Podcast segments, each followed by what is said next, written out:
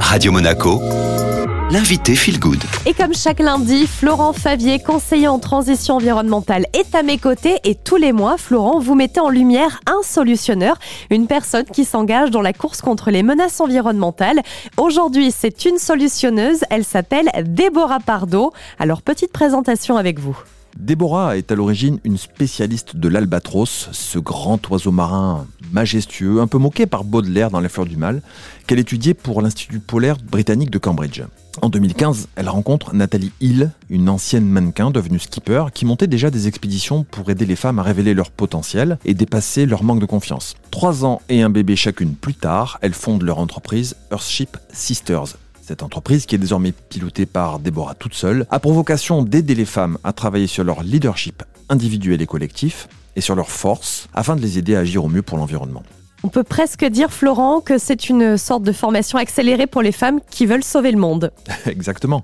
Cette entreprise se définit d'ailleurs comme un accélérateur de leadership environnemental. C'est une formation innovante et engageante d'un an qui va conduire les femmes qui la suivront à une véritable transformation. Tout commence par des appels à candidature auprès des femmes qui ont un projet environnemental et qui souhaitent développer leur capacité à le conduire.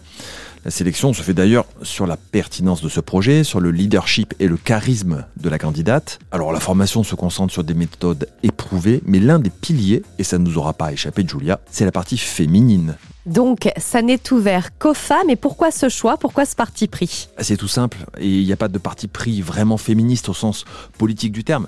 Ce projet part de la volonté de révéler le potentiel des femmes qui veulent s'engager pour la protection de l'environnement.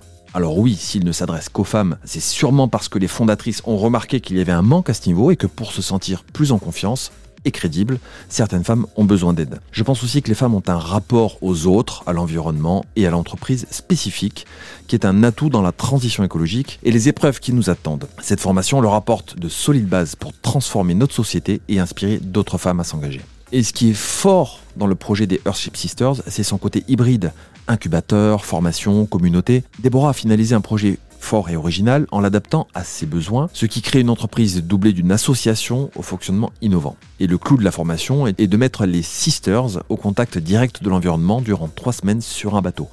Non seulement cela favorise la solidarité et la collaboration à bord, mais c'est aussi tout un symbole, celui d'un espace restreint dont il faut prendre soin. Merci beaucoup Florent Favier. Si vous voulez avoir plus d'infos, rendez-vous sur le site internet earthship-sisters.fr et vous pouvez également réécouter cette interview sur Spotify ou encore Deezer en tapant Radio Monaco Feel Good. Allez, c'est le retour de la musique maintenant sur Radio Monaco.